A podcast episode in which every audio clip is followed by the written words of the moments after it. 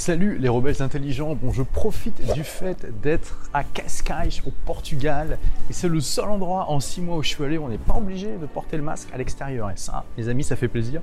Honnêtement, j'ai l'impression de sortir de prison. Mais bref, j'en profite pour renouer avec la tradition des vidéos en me baladant.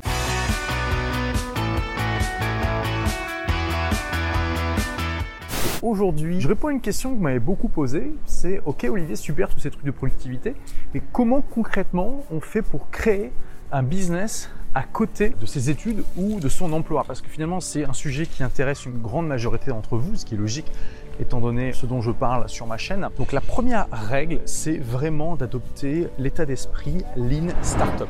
Donc qu'est-ce que c'est que l'état d'esprit Lean Startup? C'est que plutôt que de travailler pendant un an, deux ans, tout ce que vous voulez dans votre chambre pour créer le produit parfait, vous allez faire en sorte de créer ce qu'on appelle le produit minimum viable, donc c'est-à-dire la version la plus minimale possible de votre produit qui soit quand même vendable pour pouvoir tester votre idée sur le terrain.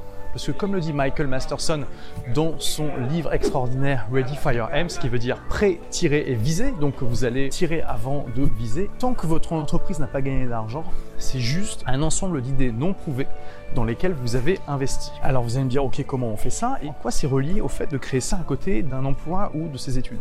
Ben, En fait, c'est complètement connecté à ça. La plupart des gens perdent un temps fou, ils passent des mois à bosser sur une idée qui leur semble géniale pour se rendre compte trop tard que tout le monde s'en fout. Même si vous êtes ultra productif et que vous connaissez des centaines ou des milliers de stratégies pour accomplir plus en moins de temps, si vous utilisez tout ça pour faire des choses qui n'ont aucun intérêt, ça sert à rien vous êtes juste devenu productif à des trucs inutiles. Donc fondamentalement, vous n'avez pas avancé. Donc c'est super important de minimiser le temps qu'on va passer sur les choses inutiles. Alors c'est plus facile à dire qu'à faire, mais justement cette méthodologie d'une startup, elle permet de se rendre compte très vite s'il y a un besoin pour notre idée ou pas. Concrètement, vous allez me dire comment on fait ça. Vous devez trouver un moyen de pouvoir tester votre idée concrètement le plus rapidement possible avec le minimum d'argent, d'énergie et de temps investi. Je donne un exemple avec mon histoire. J'ai arrêté l'école à 18 ans pour créer ma toute première entreprise à l'âge de 19 ans. J'aurais jamais fait ça si j'avais pas fait un test sur le terrain qui m'a donné les données nécessaires pour avoir confiance. C'était quoi mon idée de création d'entreprise? En fait, j'étais un geek très timide, j'osais à peine parler aux filles à l'époque. Comme beaucoup de gens dans cette situation, je me suis plongé dans l'informatique parce que c'était un monde qui avait deux qualités, il était fascinant et deux, il ne demandait pas beaucoup d'interaction humaine. Donc j'avais quand même quelques amis et avec un ami, on s'est rendu compte qu'il y avait pas mal de gens qui nous demandaient de réparer des problèmes qui leur paraissaient insurmontables alors que nous, on résolvait ça comme ça. Et on se dit, ah, c'est intéressant, vous voyez, c'est comme ça souvent qu'on a des idées. On repère des problèmes que les gens ont, que nous, on sait résoudre, ou même des problèmes que les gens ont et qu'on aimerait que ça soit résolu. Et parfois, c'est aussi des problèmes que nous avons et qui ne sont pas résolus. Et on se dit, tiens, est-ce que je peux pas faire un business avec ça?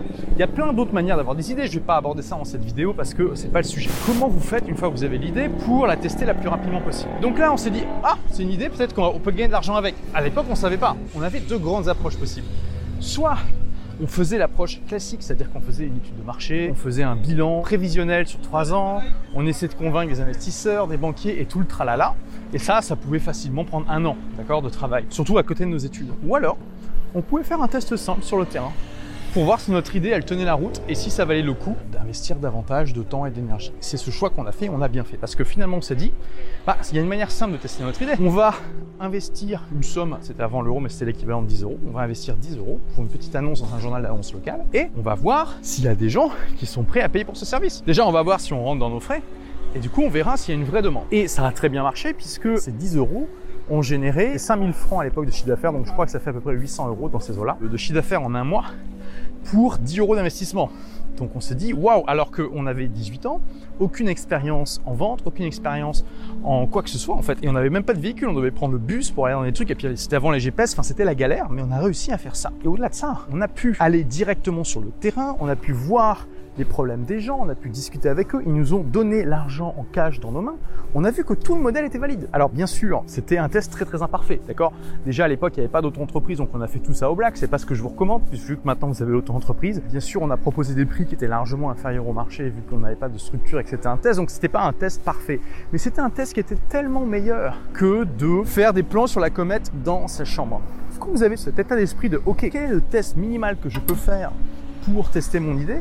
Ça vous fait gagner tellement de temps. Bien sûr, avec Internet aujourd'hui, vous pouvez faire des tas de trucs sans bouger de chez vous. Vous pouvez investir un petit budget dans Facebook, par exemple, faire une page de vente d'un produit alors même que vous l'avez pas encore créé. Même euh, Tim Ferriss dans la semaine de 4 heures, donc en 2008, pour tester l'intérêt d'un produit, il faisait des pubs sur AdWords avec une page de vente, mais il n'y avait pas de produit derrière. Quand les gens cliquaient sur oui, ok, je veux acheter, ils pouvaient mettre leurs coordonnées, puis on leur disait, bah, écoutez, le produit n'est pas encore dispo, mais laissez vos coordonnées et on vous contactera quand ça sera fait. C'est comme ça qu'ils jugeaient de l'intérêt d'un produit ou pas. Et du coup, ils ne créaient le produit que s'il y avait un intérêt. Donc vous pouvez aussi faire ça, vous pouvez même prévendre, donc c'est la meilleure manière de voir dans le futur, c'est de vendre des produits que vous n'avez pas encore. Et bien sûr, il faut le faire de manière complètement éthique et transparente en annonçant à votre audience que le produit n'est pas encore disponible et que c'est une précommande. À partir du moment où vous le dites, ça ne pose absolument aucun problème éthique ou moral. Et le gros intérêt aussi de cette méthodologie, c'est que du coup, quand vous faites ça à côté d'un job ou de vos études, bah, ça demande aussi beaucoup moins de temps que de créer une entreprise complète, euh, de faire tout ce que je vous ai dit.